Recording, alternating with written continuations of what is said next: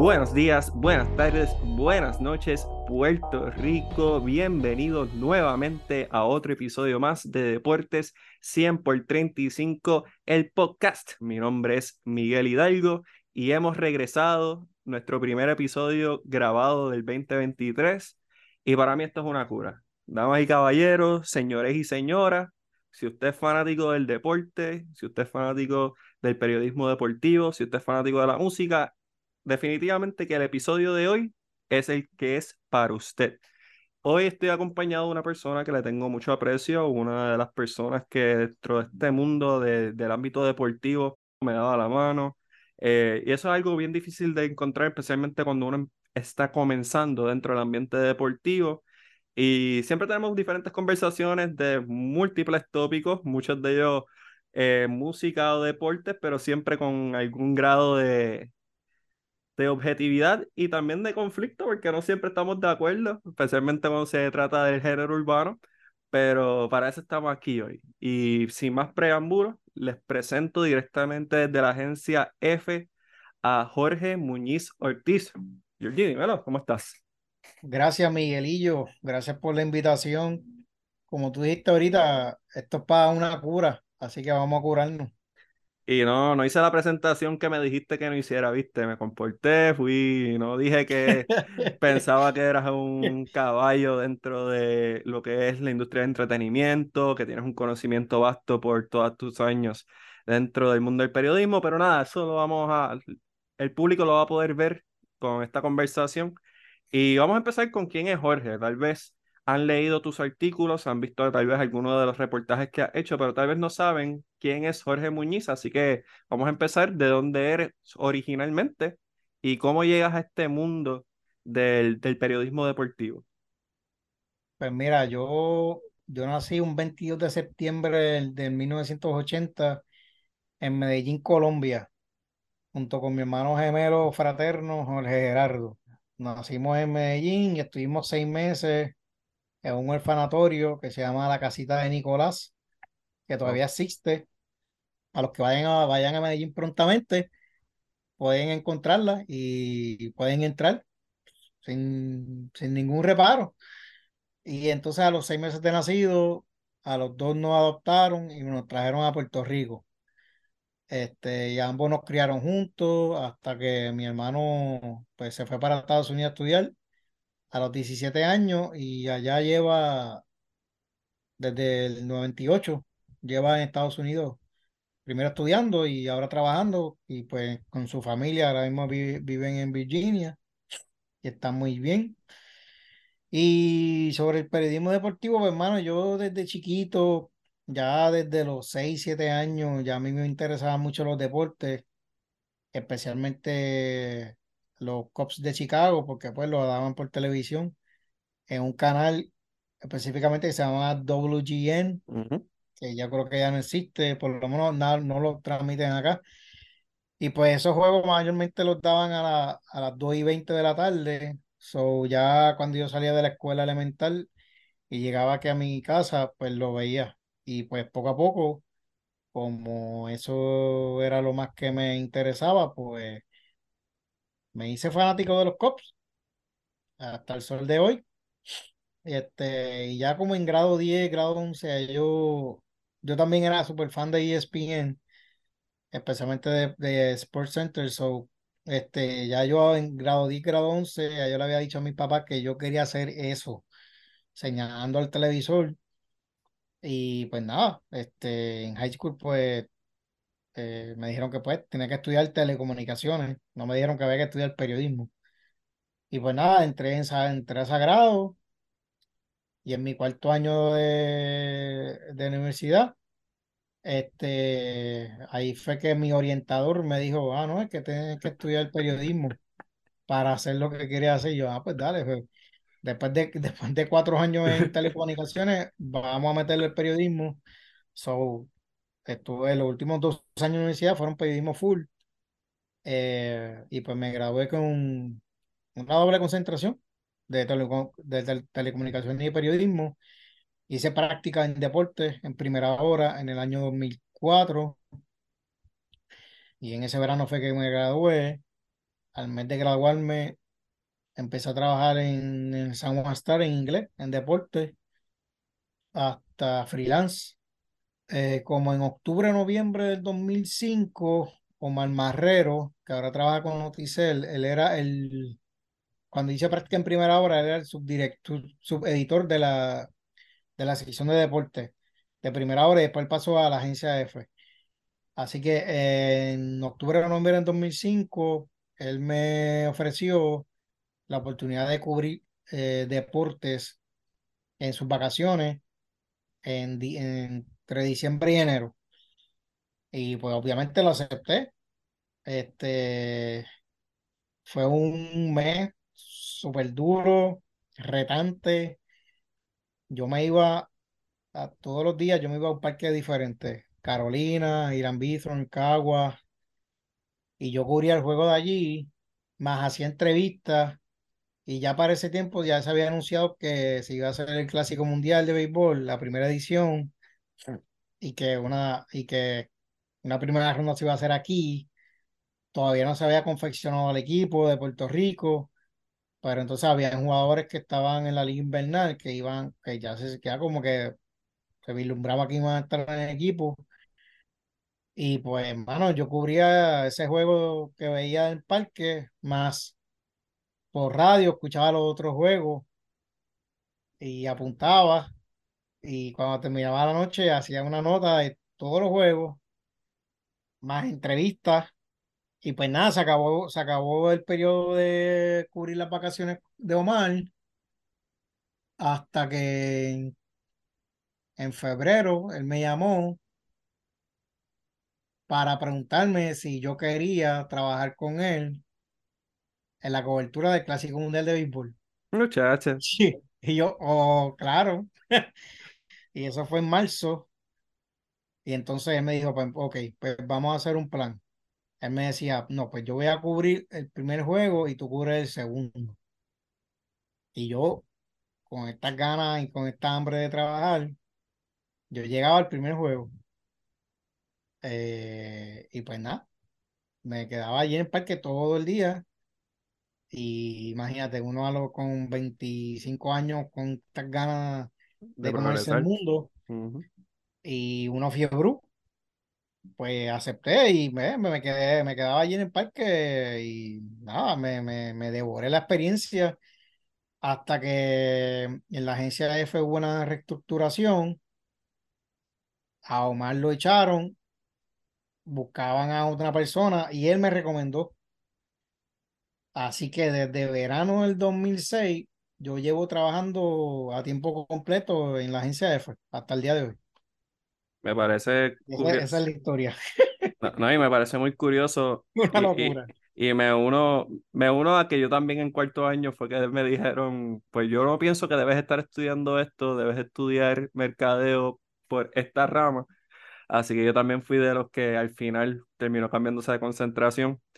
Eh, me parece bien curioso que desde que estabas en San José, desde antes de San José, ya estabas atento a lo que era WGN. Recuerdo las transmisiones de cuando había un run de You can put it on the board, yes. Yes. Que eso era más, eso era más para los White Sox. Sí, pero, eso era los White Sox, pero yo, yo me crié viendo a, a Harry Carey y Steve Stone. Brutal. Y creo que yo solamente he ido al Wrigley Field una vez, y creo que fue para el año 2002, para cuando mi hermano se graduó de la universidad, que mi, mi papá y yo fuimos a mudarlo de la Universidad de Dayton a Cincinnati y aprovechamos y fuimos a un juego en el Wrigley Field, fuimos en carro desde Cincinnati a Chicago a ver un juego de los Cubs contra Cincinnati, para colmo, en Chicago. Y, y eso fue una experiencia brutal. ¿Esto fue el año 2002? Eh, cuando, se acabó el juego, regresamos a Cincinnati. Y eran como seis horas de, de viaje en carro, hermano. Estuvo nasty. Y este, y sí, mano, yo estando allí, ya yo como que empezando ya lo que iba a hacer periodismo, ya yo quería estar ahí en el, en el field. Recuerdo también creo que fue en el año 2005, ya estaba estudiando, ya yo había empezado periodismo y aquí jugaron los Mets no, Buster. Cuando jugaron, cuando jugó Montreal aquí, yo fui a un juego de los Cops. Me regalaron una taquilla detrás del home, tercera fila. Yo fui con, con uno de mis mejores amigos y yo le dije, un día de esto yo voy a estar allá arriba, señalando el palco de prensa. Y pues, un año después, pues lo logré, el clásico, más otras veces más, que afortunadamente he estado ahí activo en el field como periodista. Eh, y sí, mano, yo me crié viendo a Harry, a Harry Carey y Steve Stone y cantando Take Me Out to the Ball en la séptima entrada. Y yo me crié viendo a Rex Sutcliffe, a Greg Maddox, a Vince a Andre Dawson, Chavon Dunston, Mark Grace, Hill. Mano, un chorro de locos, Salazar. A, a Sammy en su época. hasta el sol de hoy. y eres de los pocos que lo admite, que eres fanático Cops desde siempre. Y... Pero, pero fíjate, tengo, tengo muchas panas, por ejemplo, Jay Fonseca es súper fan de los Cops desde chiquito. Eh, y lo que pasa es que Jay es fan de los Cops y de Chicago porque él nació allá. Eh, Ricardo Zúñiga también es súper fan de los Cops, por eso, por, por lo mismo que yo, porque había los juegos por televisión. Eh, fíjate, Luis Murphy, no sé por qué es fan de los Cops. La pregunta de cuando nos encontremos. Oye, tú, sabes que te lo encuentras en cualquier lado, le preguntamos, mira, ¿por qué tú eres fan de los Cops, Luis? Quiero saber. Ahorita, ahorita le puedo preguntarle, ahorita le puedo escribir, pero yo sé que hace la semana pasada, yo creo que él estuvo allá en Chicago. vacilando, vacilando nada más. Y quiero como que retocar eso de Chicago como tal. Me mencionaste que fuiste a ese juego. ¿Era para los Cincinnati de Ken Griffey Jr. o todavía él no había firmado el mega contrato? Ya. Ya, si tú no te acuerdas si viste a Ken Griffey Jr. No, yo sé que estaba Sosa y, y Sammy Sosa dio un honrón. Y los Cops perdieron. Normal. Por un blown save de, Alfonseca. Pero, eh, chécate esto. Cuando estaba con San Juan Star, tuve la oportunidad de cubrir el Opening Day. Y la cosa es que estoy viendo, estoy aquí en mi cuarto y estoy viendo un cuadro que, mi, mi, mi, papá me montaron del Opening Day Series entre los Mets y Cincinnati en Cincinnati. Y eso fue el Opening Day, el Opening Day Series de los Mets que Beltrán jugó con los Mets.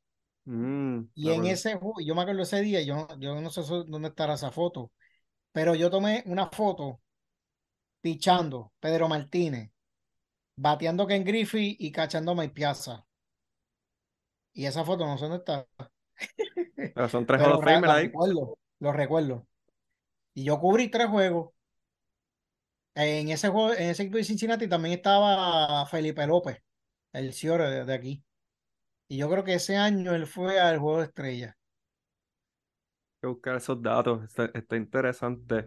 Y me resulta curioso que rápido que saliste a la universidad pudiste ingresar al campo laboral, que es algo que ya no es tan común, especialmente en esta época donde ya no hay tantos medios, se puede decir, tradicionales hay gente como yo que pues creó su propio medio independiente y pues ha ganado experiencia. Yo no me considero periodista para nada. Yo soy un analista deportivo, ese es mi título y así es que yo me presento si tengo que describir mi, mi labor. Pues Pero esa, esa oportunidad surgió porque siendo estudiante de periodismo, yo, Bruno, fue a, una, a la clase de periodismo deportivo.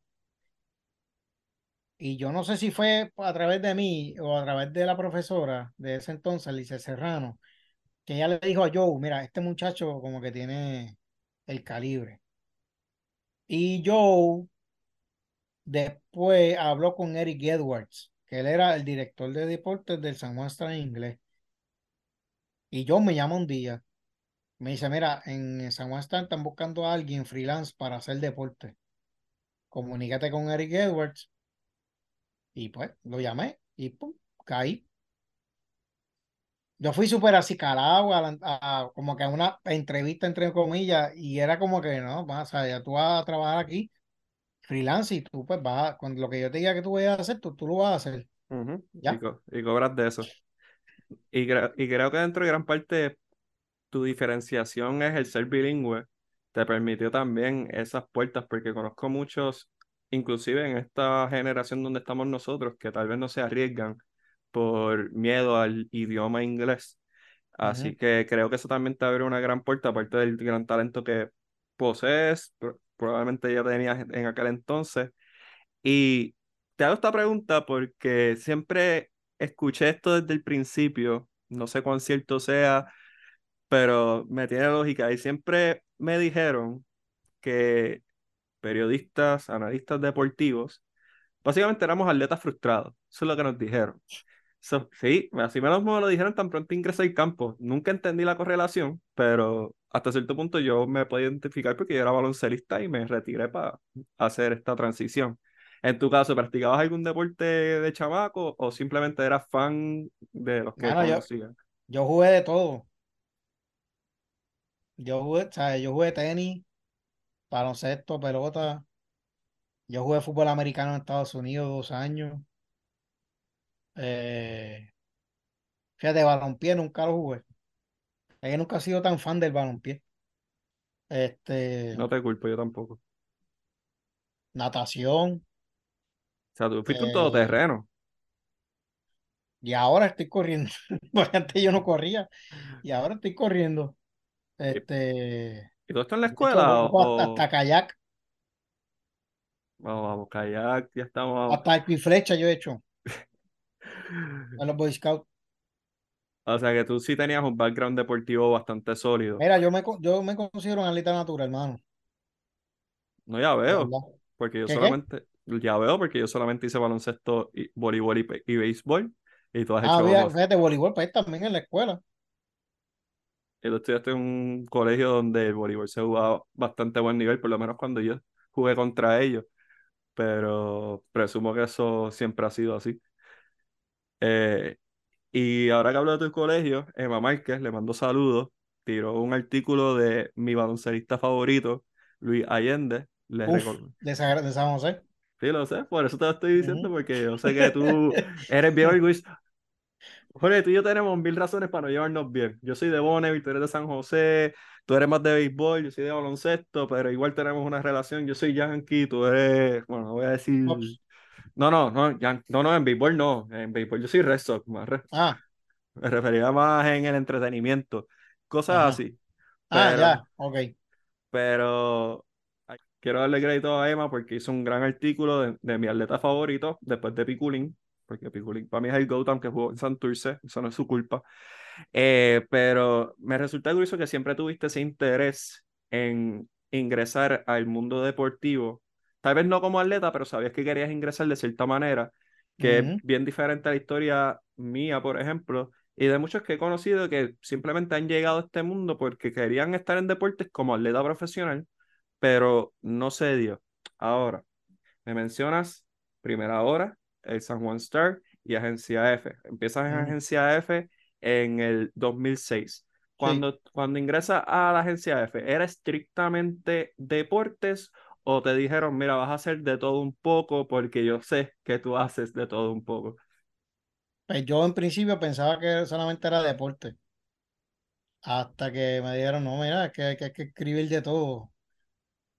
Y pues nada, bueno, ha sido retante, pero eso me ha abierto muchas puertas y mucho, o sea, he expandido el campo mental e intelectual para conocer de, o sea, escrito de, de, de, un montón de temas. Eh, y pues a mí me gusta que me rete, hermano. Eso de mantenerte encasillado haciendo lo mismo, eh, como que nunca me ha gustado.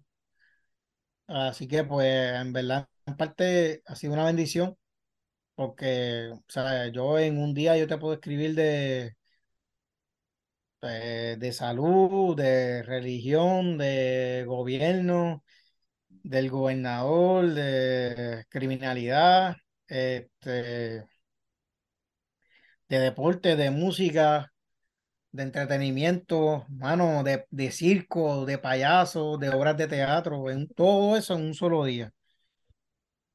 Y, y algo, algo que voy a agregar, los periodistas deportivos bueno, es que, no me gusta decir eso de periodismo deportivo. Bueno, pero lo voy a decir para que la gente lo entienda. Los periodistas deportivos pueden escribir de todo tipo de temas. Te iba a preguntar eso. Pero no al revés. Porque en el deporte hay demasiado, demasiadas palabras, demasiado tecnicismo que tú, que la gente no tiene, que, que tú no lo tienes que explicar. Como por ejemplo un strike. Eh, no es lo mismo a que tú tengas que explicar lo que es una colostomía, lo que es una colonoscopía, lo que es, qué sé yo, algo en leyes, que son bien, bien técnicos también. Este, y, y pues tú has visto eso, eh, tú, has visto que muchos periodistas deportivos pues ha cubierto otros eventos eh, fuera de lo que es el deporte, como por ejemplo cuando pasó lo de la Torre Gemela, eh, pues allá estaba Irán Martínez, este, igual de seguro pasó con los atentados en Múnich en el 72 y en Atlanta 96. En Atlanta 96 yo sé que estuvo, allí estuvo Marvin Fonseca y estuvo Luis Santiago Arce. Eh, y pues, eh, como el, incluso en el, en el mismo periódico, la, la, sección de deporte está toda parte. Eh, porque es un campo bien abarcador. Y como te dije, mucho tecnicismo, mucha palabra técnica y que no todo el mundo capta. Eh, incluso mucha gente sabe de baloncesto, pero no sabe de fútbol americano porque es un deporte como que un poco complicado y no lo entienden. Eh, yo lo sí lo entiendo y me encanta. No, el juego del Super Bowl estuvo brutal como tal. Yo sigo fútbol y estuvo espectacular más allá del halftime show. Pero he escuchado eso antes y podemos usar de ejemplo y a Yamira Muñiz que estuvo cubriendo las elecciones recientemente. Y siempre escuché ese, ese término de que el periodista deportivo tiene la capacidad de poder ingresar a otro campo y hacerlo de una manera detallada, mientras que un periodista que se dedica a criminalidad, por ejemplo, pues se le va a hacer más complejo hacer la transición a deportes por todo lo técnico, por tanto deporte que existe. Oye, nosotros mismos como periodistas en tu caso, analistas en mi caso, nos han tocado deportes que sabemos cero. Arco y flecha, eh, boliche, ¿sabes? Cosas básicas, sí. Karate 2. Yo cubrí eso en los Centroamericanos en 2010. Judo en los Centroamericanos en 2018. Este, badminton, eh, vela, este... Ecuestre. Taekwondo, ecuestre. Ahora que dices taekwondo, Jorge, yo tenis de mesa. Esta, te voy a contar esta experiencia de los centroamericanos porque yo me quedé bruto. Yo fui a cubrir a Crystal Weeks, que ya era potencial para medalla, y me dijeron, mira, pues ve para allá, ah, pues dale, voy. Yo te juro que el combate preliminar, yo vi el combate entero, veo que le meten como seis patadas, tres codazos sólidos al oponente, un punto. Y yo, espérate, ¿qué pasa aquí? ¿Cómo, ¿Cómo, eso es posible? Y era obviamente mi ignorancia acerca del tema, nunca había cubierto un evento de taekwondo antes. Y yo, wow, en verdad que este campo, especialmente cuando tú no tienes ese background, es bien complejo. Y lo peor es que tienes que ser bien responsable con lo que vas a, a decir. Porque tampoco puedes dar tu opinión acerca de algo que no conoces. Tienes que ser bien responsable con, con esa terminología. Y eso me lleva a otra pregunta que te quiero hacer. Y es, ¿qué en tu opinión tiene que tener una persona para ser un buen periodista deportivo? Mami, eh, Pablo, eh, background. Mucho background. Leer. Y te voy a contar esto, y esto lo he contado en varias entrevistas. Cuando yo estaba en high school, había una revista que se llamaba Baseball Digest. Eso era mensual, era una revistita chiquita. Y yo arrancaba las páginas. La revista llegaba allí a la biblioteca del colegio, ahí eso nadie, prácticamente nadie leía eso, solamente yo. Y yo arrancaba las páginas, las estadísticas, y, y las leía aquí en casa. Y más bien es leer, leer, leer, leer, leer mucho y aprender de, de todo, mano, do- por documentales, por películas, por televisión, eh, rodearte de gente que sabe, este, que después tú te das cuenta que tú no sabes nada, comparado con tanta gente que sabe una cosa, o sea, son otras, son los superdotados, los Ujú, Carlos Uriarte de la vida, los José Alvarado, los Jorge Colón Delgado, o sea, ya esos son estados en otro nivel. Eh, tú eres nadie, mano, al lado de esa gente y tú te quedas como bobo. Tú crees que sabes, no sabes nada. Eh, te iba a decir algo que cuando yo estaba en San Juan Star, yo pues, como, como joven, pues ya camino a ser periodista, yo leía mucho Sports Illustrated en inglés y eso me ayudó mucho también a escribir, eh, en escribir en inglés. Eh, y mano, ser un apasionado, porque es que esto es, eh, el deporte, no hay nada como el deporte, mano. O sea, Hay deporte veinticuatro siete en todo el mundo. Tantas ligas. es de- mano, es que es que te ayuda en todo, ujú, tanto físico como mental. Eh, une gente, uno conoce más gente. Cuando, por ejemplo, hay, hay eventos eh, internacionales, eh, uno no compite, obviamente, pero conoce otros periodistas de otros países, conoce los términos, las jergas de ellos. y se te pegan. Después uno lo, después uno no, eh, uno los aprende y, después y los cacha y, y, y los aprende y los usa después. E, e igual, igual con, con el periodismo, que uno poco a poco va aprendiendo un montón de cosas. Todos los días uno aprende algo diferente. eh, y lo bueno, eso es lo bueno también de las agencias de noticias, que uno aprende un montón eh, y uno lee de, de todos los países y lo que pasa en otros países eh, y las jergas también, las mismas palabras, y, y uno mismo hasta las usa acá. Eh, y eso, eso, eso para mí, el, y el deporte, mano, no hay nada como el deporte.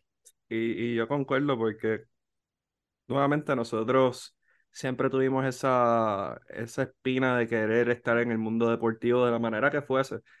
Eh, aparte de, de lo que mencionas, yo pienso que mantener buenas relaciones es bien importante. Obviamente no todo el mundo te va a caer bien, eso creo que es universal, no importa en, en el campo que estés. Pero, bueno, ser buena gente no, no te cuesta nada. Yo creo que en gran parte gravité contigo porque siempre fuiste buena gente conmigo cuando no todo el mundo lo fue. O sea, hubo gente que me había visto en mil sitios y ni hola, ni qué es la que hay, nada. Simplemente estoy aquí, tengo que escribir, no me moleste, sigan. Y es como que está, está fuerte cuando uno no Pues conoce a Fíjate, a, a nadie. mí, a mí yo creo que el deporte también me ha ayudado eso a confraternizar, Sí, que eso ayuda también a que la gente confraternice y, y trabaje en equipo. y más cuando todo el mundo está remando para el mismo lado, porque todo el mundo quiere eh, se supone que la meta sea resaltar algo positivo de los protagonistas del deporte, que son los atletas. Así que me tiene lógica. Y hablando del tema de deporte, Jorge, uno siendo fanático, pues siempre ha admirado a algún atleta y muchos atletas durante su carrera, pero cuando empezaste, algún atleta que tú dijiste, es- como que mi bucket list es entrevistar a X o Y atleta. Ay, imagínate, yo, no, Michael Jordan, pero chacho, eso va a ser un poco complicado.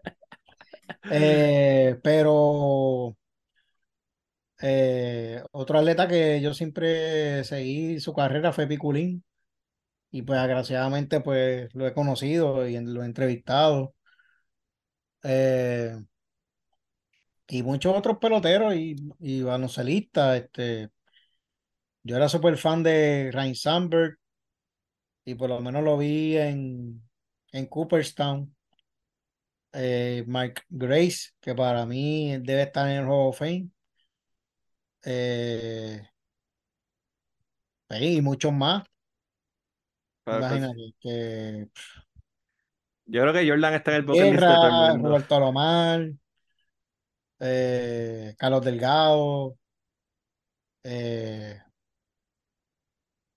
ahí imagínate, ¿sabes?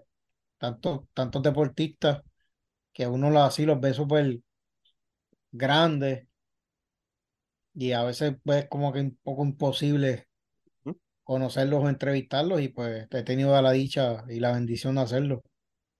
Y vamos a llevarte ese primer evento que tú cubriste. O sea, ¿cómo te sentiste? ¿Cómo fue eso? Porque mi primer evento yo estaba asustado de verdad. Yo, ¿qué, qué yo hago aquí? Mira, pues fíjate, la primera cobertura que hice como periodista, y esto fue cuando, cuando estaba estudiante, era eh, donde hice práctica en primera hora. Y que, y que también tengo reportajes aquí en mi cuarto del enmarcado. Fue de voleibol, de un juego de estrellas. Y eh, fue el 4 de abril del 2006. 2006 no, 2004 perdón. Este, y el titular dice, ya se sienten como en su casa. Y fue una, fue varias entrevistas que le hice a varias jugadoras extranjeras que estaban en, iban a jugar en Juego de Estrellas. Y pues las entrevisté antes del juego. Y yo me acuerdo que yo fui con Jessica Rosa para esa cancha. Eso fue en Tua Baja. Y después yo regresé a la redacción y escribí la nota. Este, pues imagínate, uno ahí súper novato, como que no quiere fallar, hacerlo todo bien a la perfección. Y pues, chacho, los nervios estaban, ya tú sabes. Mi, mi primer Que todo saliera bien porque uno, uno, uno lo quiere hacer bien. Y más tú que estabas en un periódico, porque mi primer evento fue voleibol, pero era para mí, so yo podía cometer los errores que yo Ajá. quisiera, entre comillas, pero tú tenías que producir desde el primer día, aunque Sí, fueses mano, estudiante. más, más cumplir un horario, porque tú- para, para como requisito de graduación, para hacer este práctica, tú tienes que cumplir unos horarios. Y pues yo me acuerdo que ese último semestre yo estudiaba dos días a la semana e iba al periódico como tres días. Y, mano, yo trabajé con un equipo de periodistas que ahora es, mano, ahora usted dice, "Ustedes son usted y tenga, mano. El director era Benjamín Morales, después estaba Omar Marrero, ahí estaba eh, Ray Garriga, Aladio Rosario, Carlos González, Lester Jiménez, Jessica Rosa, estaba Orsini también. Lester tiene historias para contar, muchachos. No sé quién más. Yo espero que no se me haya olvidado a nadie, pero mano, ahora mismo tú, tú dices esos nombres y tú dices, ya no, mano, tú estuviste con un equipo durísimo, ¿sabes? Ahí, digo, yo pensaría que Un Dream Team. Yo digo que es un Dream Team. y Lester y Jessica yo pienso que son contemporáneos contigo, ya no te pueden llevar tanto tiempo, tantos años, ¿verdad? No, yo me llevan como cinco por ahí. Sí, sí, que son más o menos la misma generación. Ahí sería lo mismo, por ejemplo, alguien que haya trabajado en el vocero, que haya estado la misma vez que Quique, que Yamaira, que Brian, o sea, Esos eh, son los tuyos. sí, exacto, claro. Pero es ese equivalente de que llegaste a Yo un estoy como en el jamón del sándwich. que tú estás aprendiendo, co- eh, una No esponja. soy ni, ni tan viejo ni tan joven. O sea, yo, yo tengo que el año que viene cumplo 20 años como periodista. 20, bueno. Qué caballo, qué caballo, haciendo de todo un poco. De todo un poco. Y, Hasta, hasta manifestaciones, hasta el verano del 19, lo, lo tengo enganchado aquí, en la espalda. No, historia, historias de más tienes y el que quiera saber que te invite un cafecito o algo porque son, hay muchas. Pero aquí vamos a tocar Sí. unas cuantas y hablamos de tu primer evento. Ahora dime, ¿cuál es ese evento que tú dijiste, diatre, esto estuvo, estuvo difícil, qué complejo fue? Yo creo que, yo creo que los centroamericanos 2010 Mayagüez. Eso tuvo que haber sido Eh, un despelote. sí, mano, eh, para aquel tiempo el internet no era como ahora. eh, mala organización, pero más bien la organización no, no, no de los eventos, sino de, de, de acá, o sea, de, del, del trabajo, de los que vinieron para reforzar a F, porque vinieron, vino gente de Panamá, de Dominicana, de México, de, yo creo que ya, de, de, de tres, de tres delegaciones vino gente. Entonces, como yo estando acá, pues a mí me mandaron a buscar hospedaje. So, finalmente como que conseguimos unos cuartos en unos apartamentos en Rincón. Y de Rincón teníamos que jalar a, a las coberturas. Yo me acuerdo una vez que yo fui a cubrir voleibol de playa en Cabo Rojo y de ahí tenía que jalar para quebradilla. Bueno, ese, bueno, yo creo que cuando acabó toda la cobertura, si mal no recuerdo, el día antes, la batería de mi guagua se, se, se acabó, se liquidó. Yo le metí como dos mil millas al carro. Menos nada. En, dos, en tres semanas. En tres semanas, una ridícula. bueno, no sé si fueron dos mil, pero, fueron un montón. Pero fue una cosa, bueno, o sea, yo dormía tres, cuatro horas.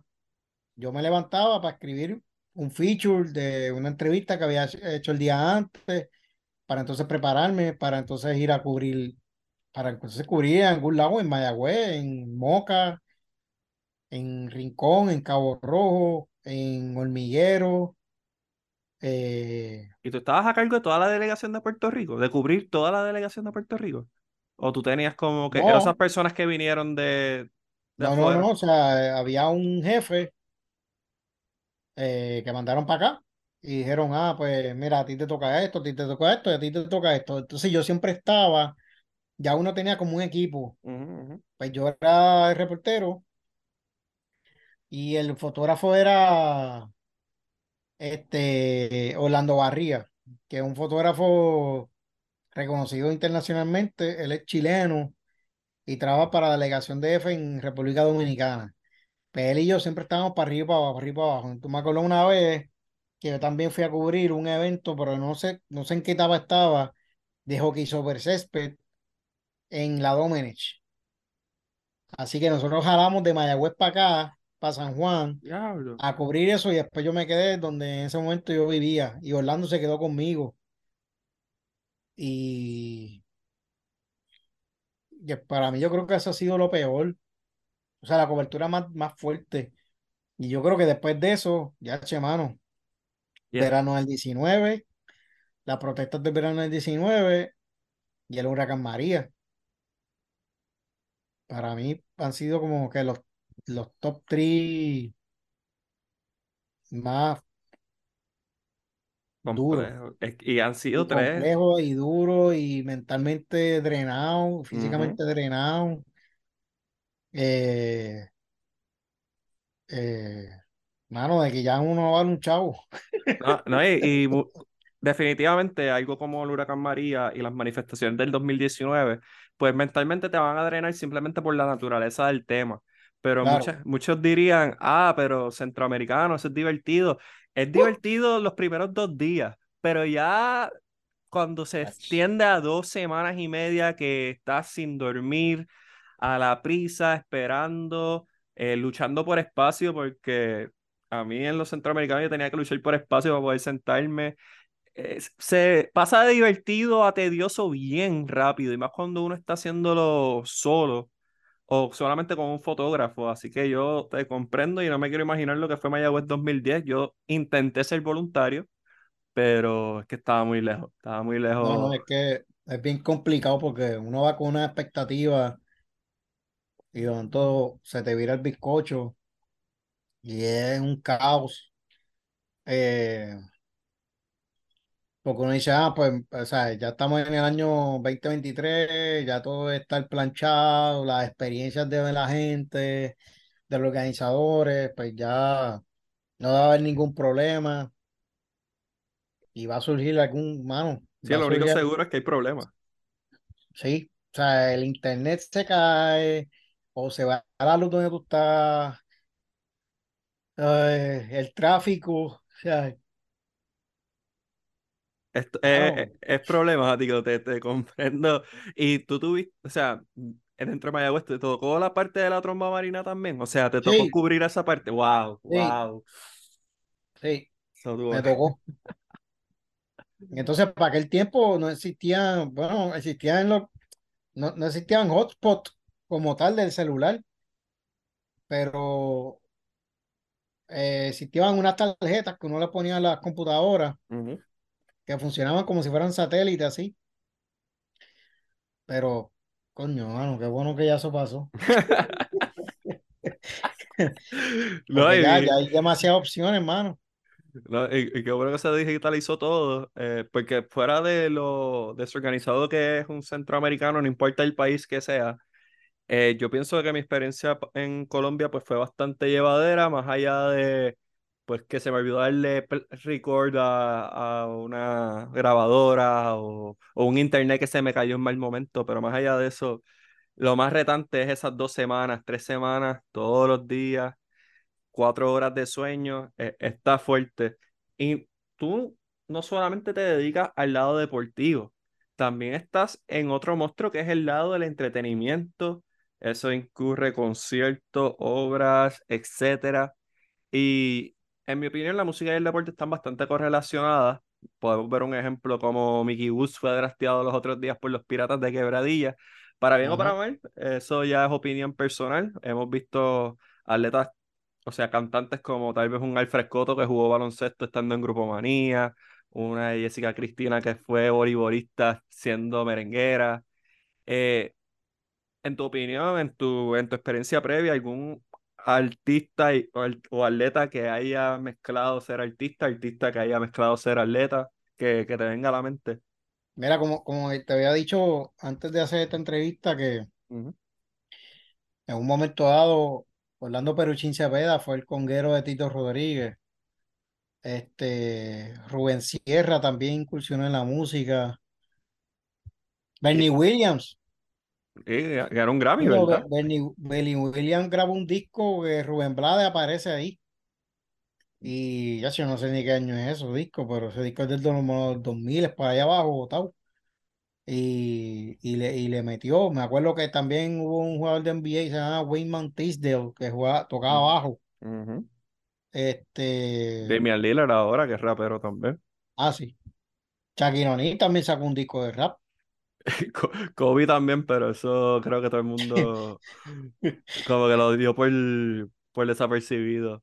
Y yo pienso que la música y, los atletas tienen una gran correlación. Little Wayne dijo en un momento dado que todos los atletas quieren ser raperos y los raperos quieren ser atletas. Y yo pienso que la música está tan insertada en el mundo deportivo porque ya sea para prepararte para un juego, eh, los estribillos de un himno antes de un juego, como te motiva, especialmente si tienes un himno como el de México o como el de Colombia, que son, que tú lo escuchas y ya quieres que empiece la acción. Eh, me parece muy interesante y tú has tenido la oportunidad de cubrir ambos a cabalidad. Y pensando así en la música, ya yo sé cuál es tu primer concierto, pero cubriéndolo, pero los fanáticos no. Eh, ¿Cuál fue tu primer concierto dentro de este ámbito de periodismo?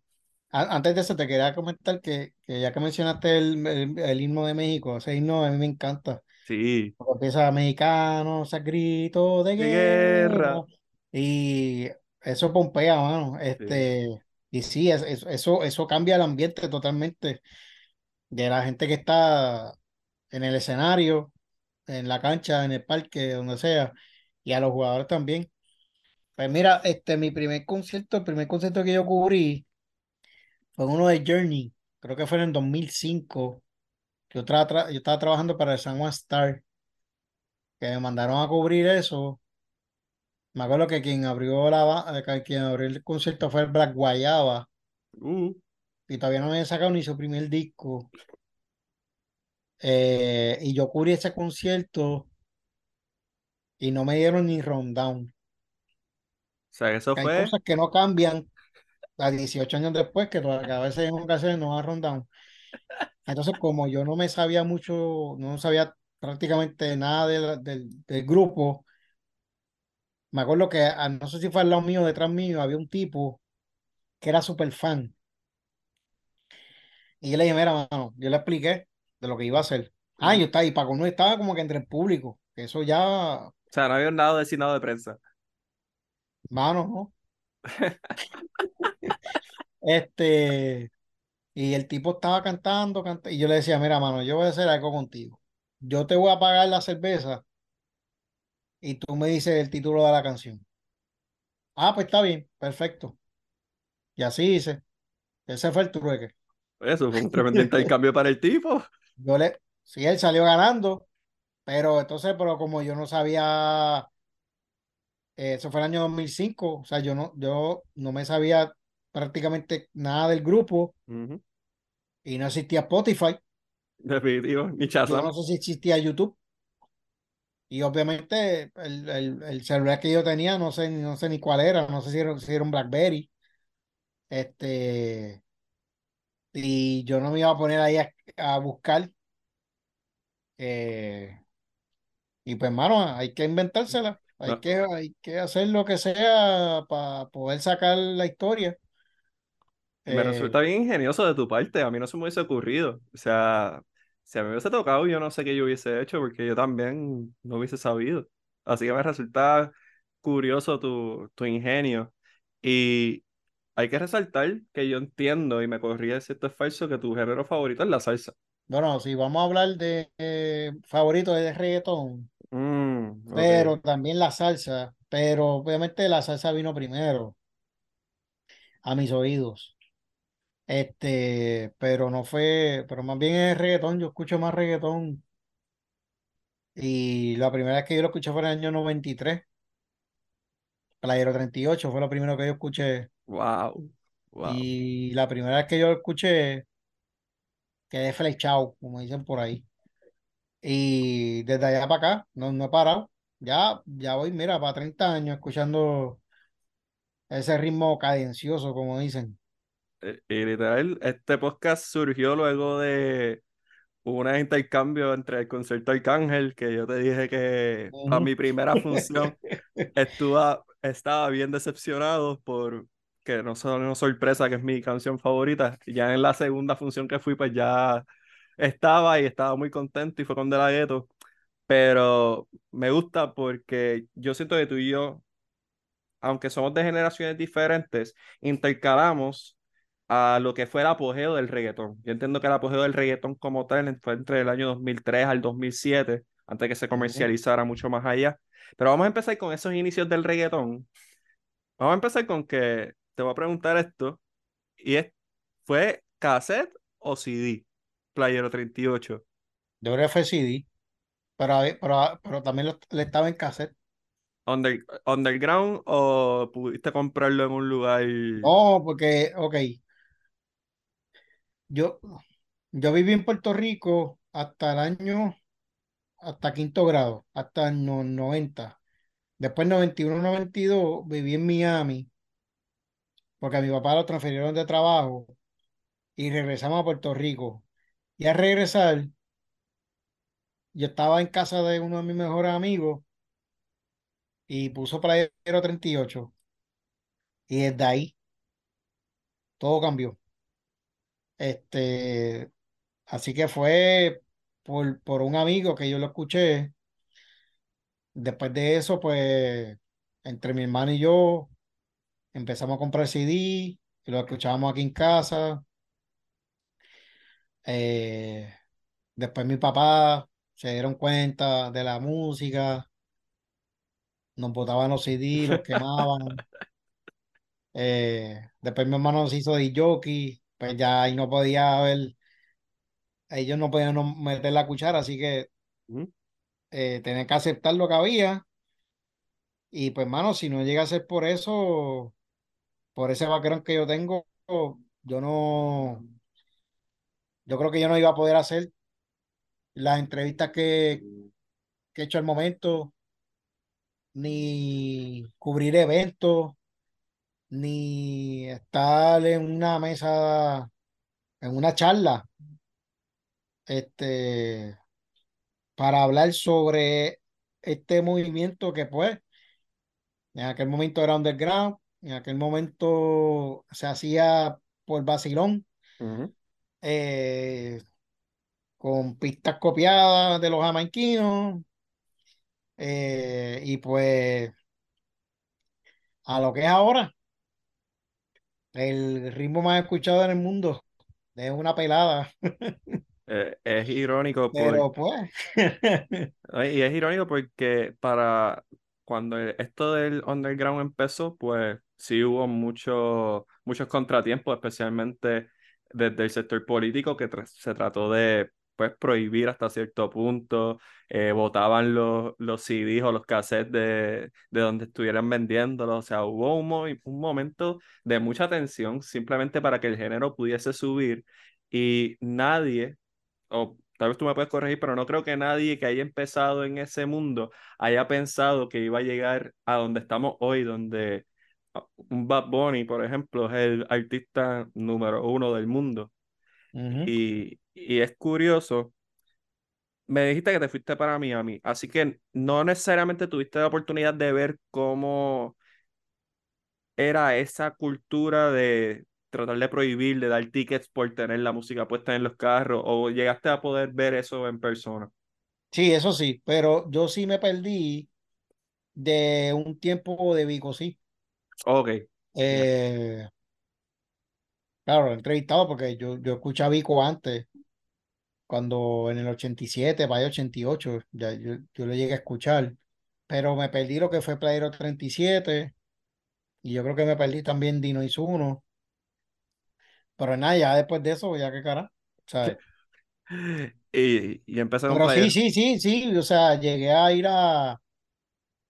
Yo, yo, yo estaba aquí cuando, cuando retiraron todo, todo de, las tiendas. Este, y después de eso fue que, que a los discos se le puso el sticker de, de Explicit Lyrics y que los discos también empezaron a, grabar temas que no hablaban malo. Eh, yo creo que uno de los primeros discos que de eso fue Romances de Ruido. Wow. De Gringo. Duro. Este. y después por ahí para abajo, mano, D-Flow. Eh, yo, tengo una colección ahí. No somos como, 200, como 80 CD.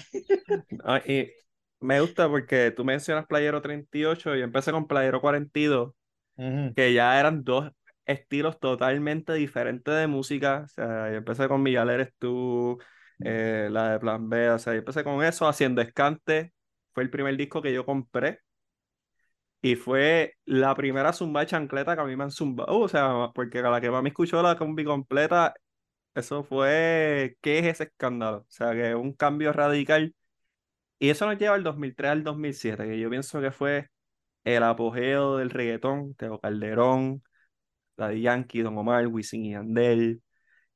Y Una competencia brutal. Muchacho, ¿no? me imagino que tuvo que haber sido espectacular, no solamente como fanático, sino tener la oportunidad de cubrirlo.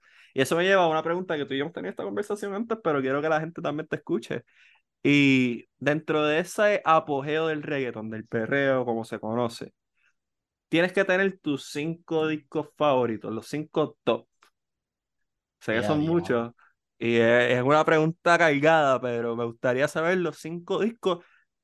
Yo no sé nada de reggaeton. Yo llegué hoy, estoy perdido, como dice Bad Bunny. Y hasta ahora, ¿eh? ¿Qué cinco discos ah. tengo que escuchar? Tú llegaste ahora, ¿eh? eh, DH, hermano. Mi, mi, hermano solamente te diría que solamente hay uno, pero, y ese eh, no fui el uno, pero a mí, ese sí, ¿verdad? dice solamente que solamente hay uno. Este, pero para mí ya lo top five, y no te lo puedo decir en orden, pero, mano, el cartel de Big Boss. Ok. El Abayalde, de Last Dawn, a tres, a tres. Guerrero. Boricua Guerrero, uno. Sí, el que, que canta Yankee con Nas, la canción de, de, de, Prophecy, en ese disco. Otro más. Sí, sí, sí. sí. como que un disco que yo digo, de a lo mejor yo tengo que poner esto, obligado. Eh, Sangre Nueva Special Edition. No el original, Special Edition. No, el Special Edition que ahí eh, el intro es Sácala, ¿verdad? Sí, o sea, de Sangre Nueva original es Sácala, pero también hay una en Special Edition. Hay otra versión que son solamente los nuevos, que creo que esa es la que te menciona. Oye, pero me dijiste... pero, pero, puede, pero en esa lista puedo poner un bono de Wisin y Yandel, los extraterrestres. Ok, ok. Bueno, ese, es que, es que, es que últimamente ha habido como una, una, una encuesta de cuál disco fue mejor, si Barrio Fino, si La Vallarde, si De las Don, si los extraterrestres. Mano, y yo creo que todos salieron en el mismo año. Y, mano, tú pones los extraterrestres de principio a fin y tú dices, diablo, este disco está igual que el de las Don, de las Don, todos los temas fueron mm. palos, todos. Vamos, vamos a argumentar aquí. Y eso no es fácil de hacer. Me gusta porque vamos a tener una buena conversación ahora. Y el Avallarde, ese, ese disco rompió todos los esquemas. Para mí ese es el mejor disco en la historia del reggaeton. el Avallarde para mí es el mejor disco en la historia del reggaeton. Mira, un disco, eh, ya lo y, y, fallé ahí, pero Calle 13 para mí es el mejor grupo de rap que ha, que ha salido aquí. Eh, yo creo que el disco, el de los, los de atrás vienen conmigo, que yo creo que ahí ese disco el que aparece La Perla con Rubén, ese disco está bien demente. Eh, es que, es que Calle 13 también rompió esquema. Sí, porque es más rap, em, o sea, es la esencia del rap y lo inteligente que es Residente con René, con, su, con sus líricas. O sea, te la, te la puedo comprar. Era con, y, que era con una banda y la banda tocaba en vivo. Eh, yo no creía en el playback. Este, y muy bien. Eh, pues sí, mano, ahí están. Te, voy a dar los cinco míos. Te voy a dar los cinco míos. Ya te dije que La Bayarde para mí es el mejor disco en la historia del género del reggaetón. Para mí, para el mundo, está muy salvaje de principio a fin. Mano.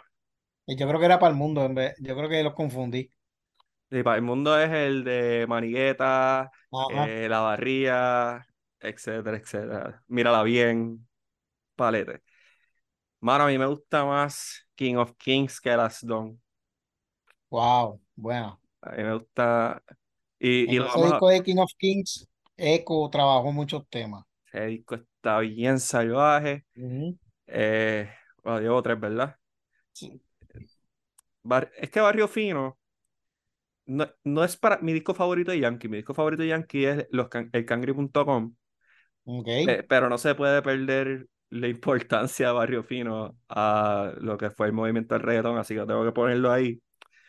Y recientemente colé un disco que cuando lo escuché por primera vez dije esto no, no. Pero después de ir a su concierto, teniendo más edad, teniendo más conocimiento de la música, yo tengo que meter el sentimiento de elegancia y maldad porque está tan fuera de su época que al salir en el, en el 2013, yo decía, este disco, acá entra este disco una mierda, pero luego de escucharlo ahora en el 2023, yo, este disco está bien duro. Para un chamaco que no podía llegar a 26 años, este disco está bien duro. So, tengo, ese es mi top 5 ahora mismo. Pero me gusta el cartel de Yankee. Creo que no mucha gente lo tiene, muy underrated como disco.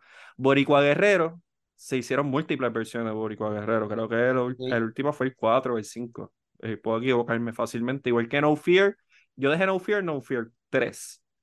Y sé que hay más. Pero me gusta Sangre Nueva, cambió el rumbo. Ahí fue que salieron los Yomo, los Franco el Gorila, los Arcángel. Abrante, mucha gente no sabe esto, la, eh, Abrante de la tribu Abrante era parte del dúo eh, de Abrante y Caico.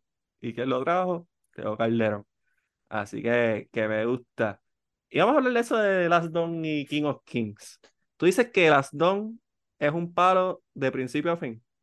Sí. Porque yo no, yo eh, pienso que Las Don tiene los palos más sólidos, pero que King of Kings es el mejor disco. Es que aunque te fuiste y, y dile que es un cover hasta cierto punto de Yo Arroyo, está bien sólido, son temas bien duros. Pero King of Kings tiene demasiado ritmo y variedad musical. Esa es mi opinión. Mira, The Last Don, voy a quitar aquí en la computadora. Tiene temas como Dale Don más duro. Dura esa. Dile. La noche está buena con Dari Yankee. Caseríos 2 con Héctor Bambino. Perreando. Tu cuerpo me arrebata con Trevor Clan. hicimos ese tema. Guayaquil. La bien Guayaquil. Bailando Santiago. Santiago. Y ese tema, por, por, lo menos ese disco para mí, de principio a fin, durísimo, mano.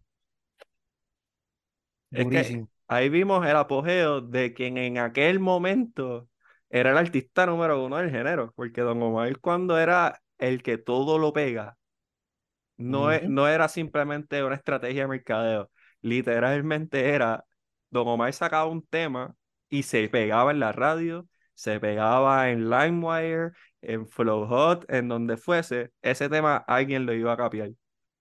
Mira, te voy a dar un, un dato y algo bien brutal.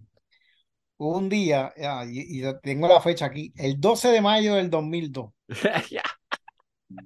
Le escribí a Don Omar, estoy escuchando The Last Don y en la intro dices que si no vendías 100 mil te borrabas el nombre. ¿Cuántas copias vendiste de ese disco? Y me dijo 1.9 millones. Casira. ¿Qué qué? Casira. Vendió el triple. En una época. Y en una época que no existía Spotify, YouTube, cuidado. O sea, lo que había era Napster, si es que ya existía. Claro, Napster, no. Así que, Don Omar, Don Omar, ese de 2003 a 2006 de Don Omar, wow. Qué artista más intocable, definitivo. Ah, que Yankee tiró el disco que cambió el género, internacionalmente hablando. Pero Don Omar era el tipo, y para mí sigue siendo el tipo más versátil de todo el género. Así que me estuvo curioso que las Don se vaya por encima de King of Kings, en tu opinión. Ya me dijiste que para el mundo eh, es el disco Wisin y Yandel. Residente y sí, en cuestión de rap. Vea, rayo. Y no, y no estoy hablando de Wisoji, porque Wisoji también lo podemos meter ahí y, podemos vacilar. Pero preferencia, porque quién es quién es mejor, porque la realidad del asunto es que estamos hablando de dos grandes. Pero preferencia. Eh, bueno, pues preferencia yo, eh, residente. Eh, pero Vico es Vico, loco, o sea. ahí dentro de todo empezó todo, valga la redundancia. O sea, sí es una influencia musical demasiado sólida y me parece que el género, aunque él no haya incursionado en el reggaetón, como, eh, como género musical, la influencia de Vico sí está plasmada dentro del género urbano. Definitivo. Ah, es que tú y yo podemos hablar de música y no vamos a hablar de los mejores conciertos porque se nos va el podcast. Y Jorge, pues yo quería culminar este podcast con un tema que es bien importante, bien cercano a ti. Entiendo que es bien cercano a muchas personas que de alguna manera u otra han tenido, si no un familiar, alguna amistad o alguien dentro de su círculo de amistades que ha tenido que pasar por el proceso del cáncer. Eh, hay preguntas obvias como cómo te sentiste, que obviamente no te sentías, eh, no es una noticia que uno se siente bien de escuchar, es uno que trae mucha incertidumbre. Eh, y luego de salir victorioso y declaramos que vas a seguir en salud, eh, has tomado el rol de ser un embajador contra el cáncer, incluso haciendo artículos acerca de tu proceso, no solamente de recuperación, sino de prevención, de, eh, de chequeos de rutina, etcétera, etcétera.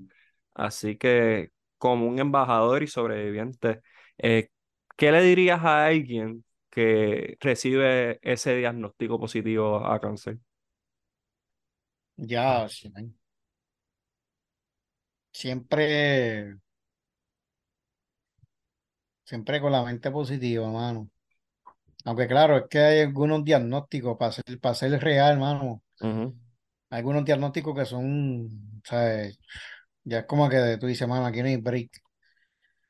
Y este, yo tuve mucha, mucha suerte, mano, de que a mí el cáncer, pues fue, mi, mi tumor estaba en un área específica en el recto y que no se había, eh, no metastizó.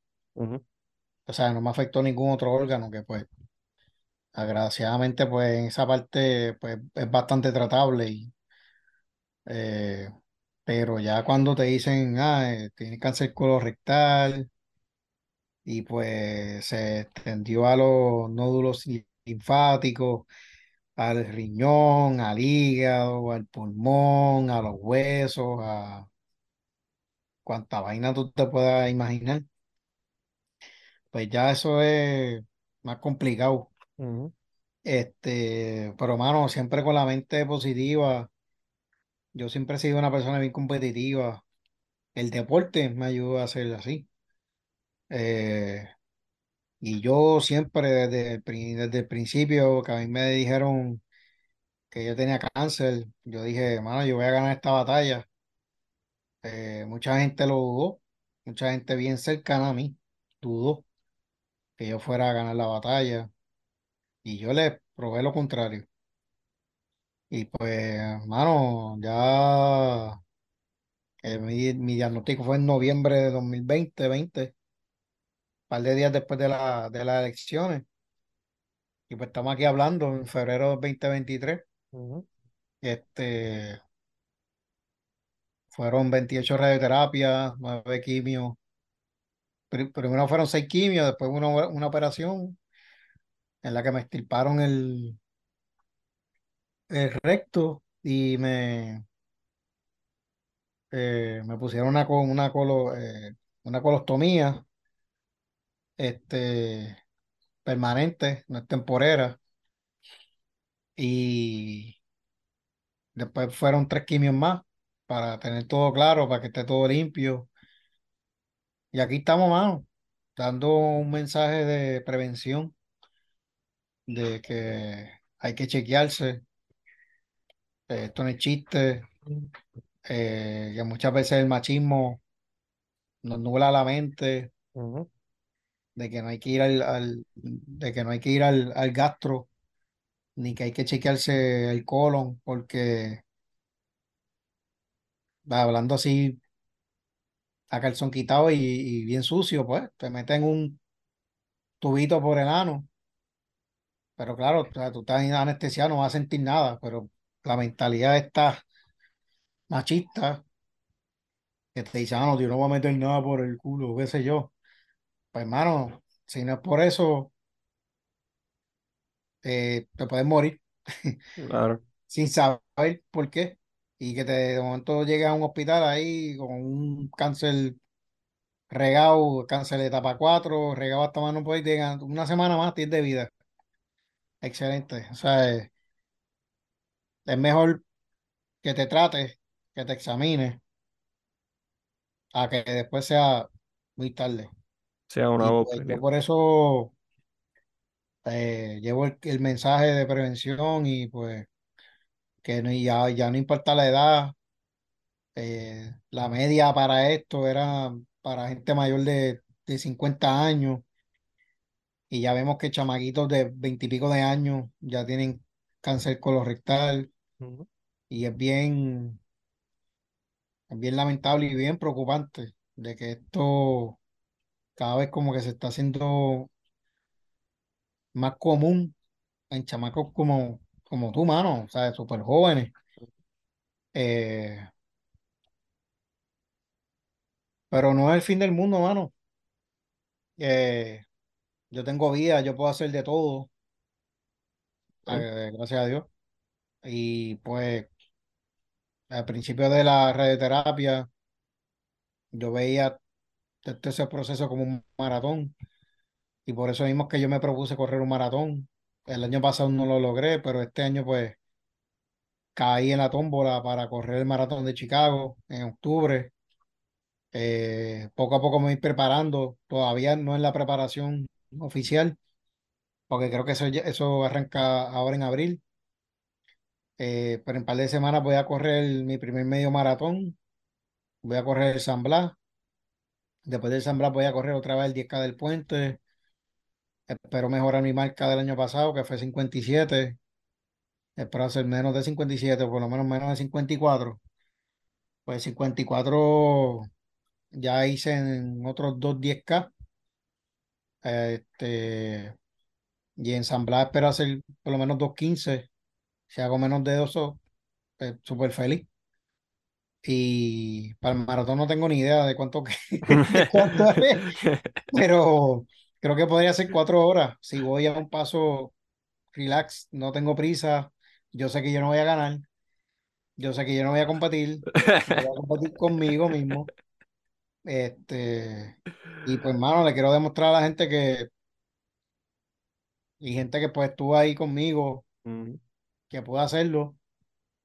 Eh, y es un reto personal de hacer un maratón y aunque sea gateando, yo lo voy a terminar, yo voy a, cruzar esa meta.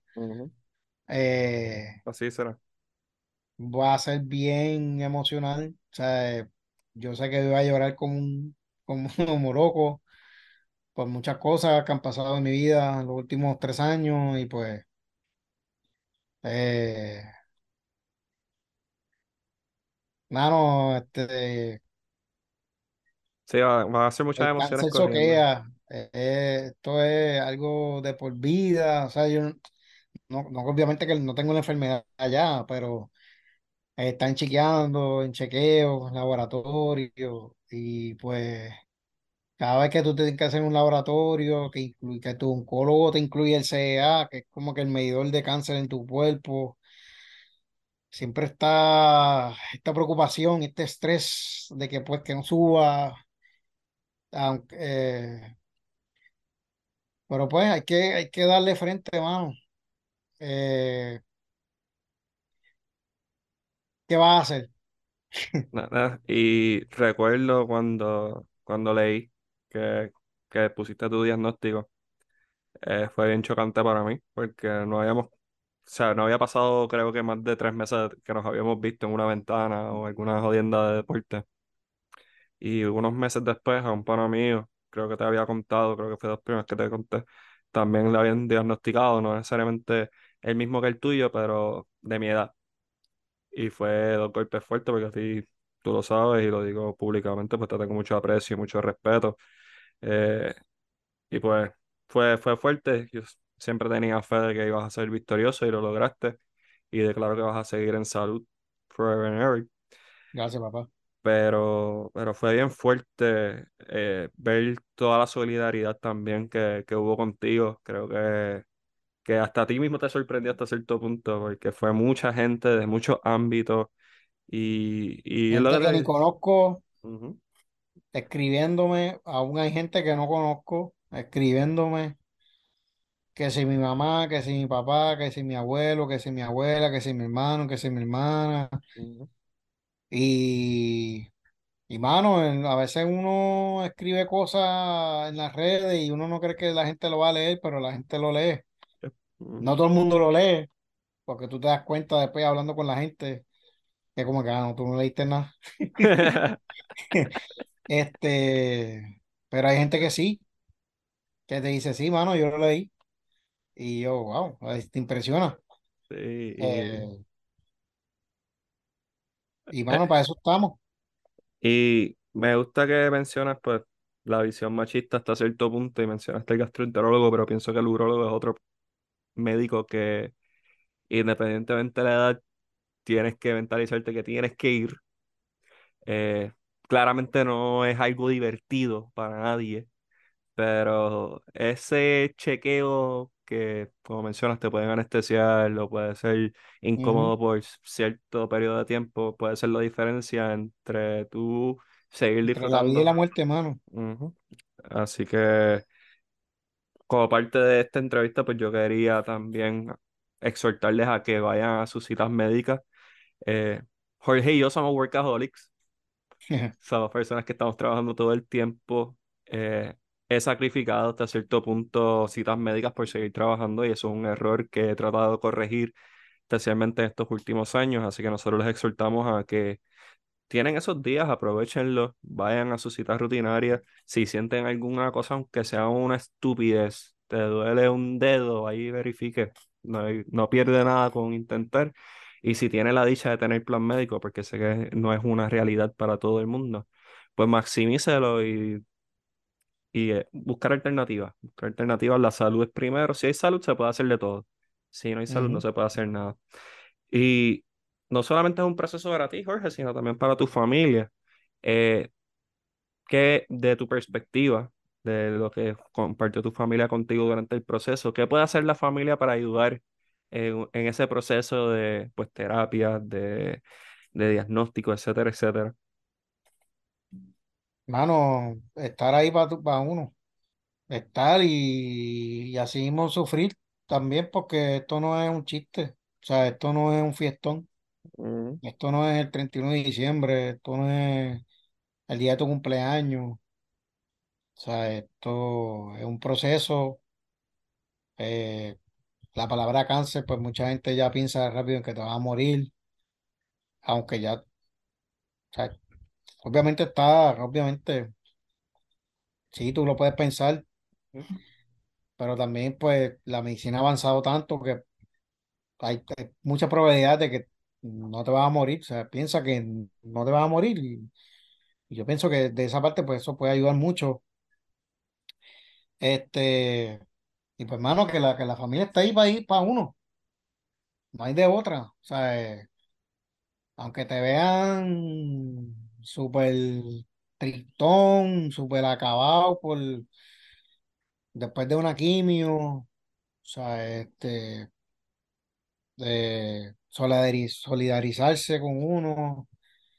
Eh, a mí la quimioterapia el primer día no, no sufría tanto, pero los próximos dos y tres eran bien fuertes, o sea, tú sentías el cuerpo bien caliente, abatido, cansado, tú podías, yo podía llegar a dormir 12 horas, eh, las náuseas, este, eh, pero, mano, así mismo yo contrarrestaba y volvemos al principio de la entrevista, el deporte, mano. Eh, yo no pasaba tres días sin hacer, sin caminar, por lo menos.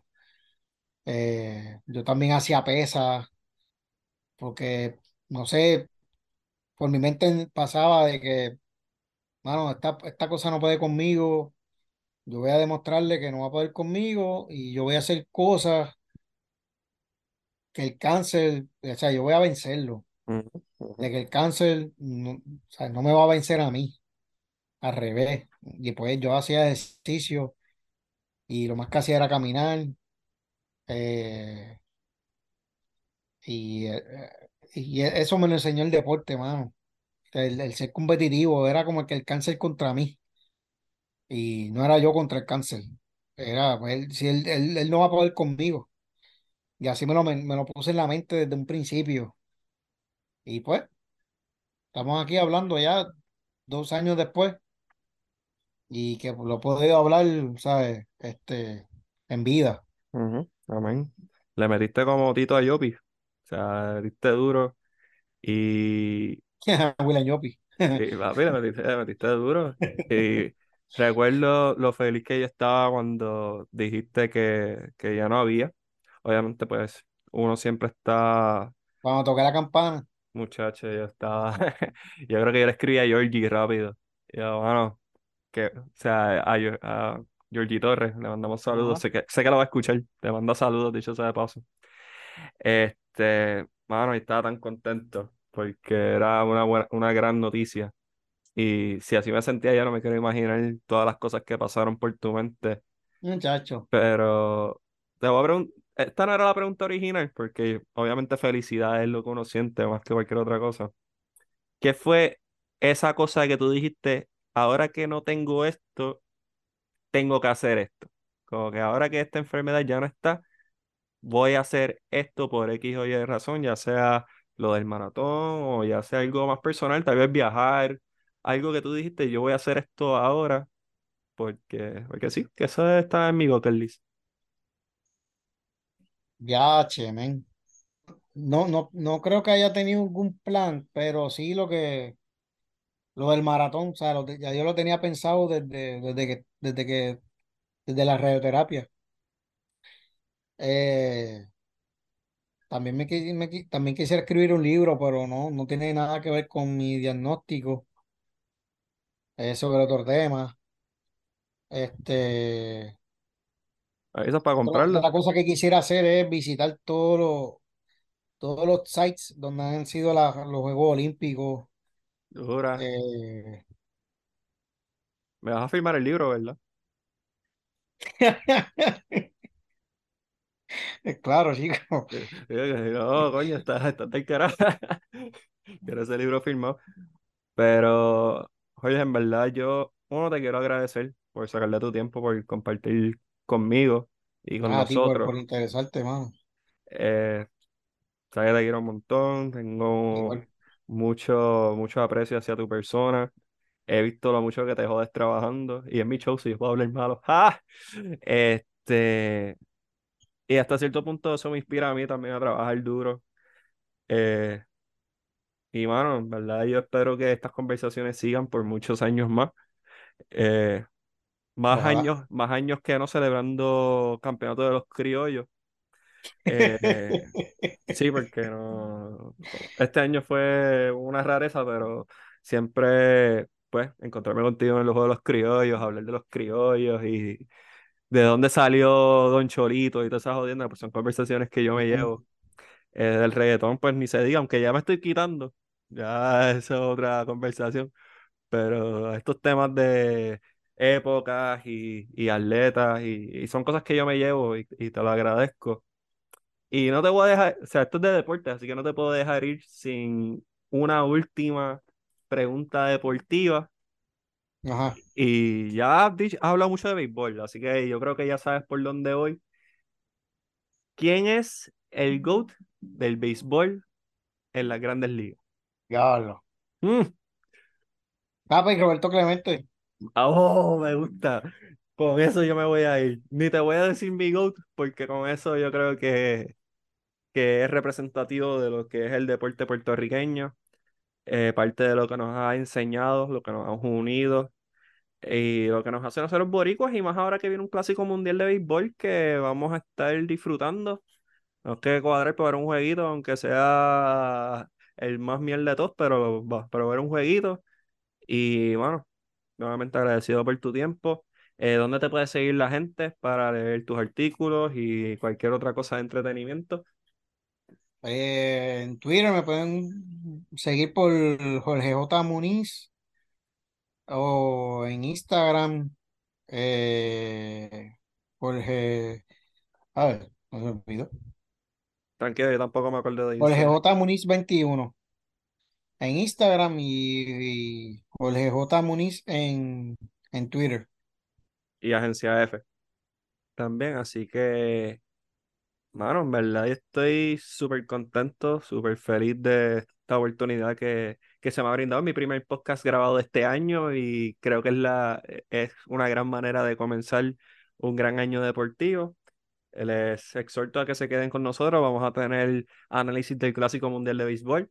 Vamos a analizar también las ventanas FIBA que ocurren antes que el Clásico Mundial de Béisbol. Eh, les voy a contarle mi trip de Colombia, porque ya tengo tarea por parte de Jorge. Y bueno, pues damas y caballeros, señores y señoras, como diría el gran William Omar Landrón Rivera, le deseamos una buena noche o una buena mañana si nos están escuchando por la mañana y los vemos pronto. Muchas gracias. Bye.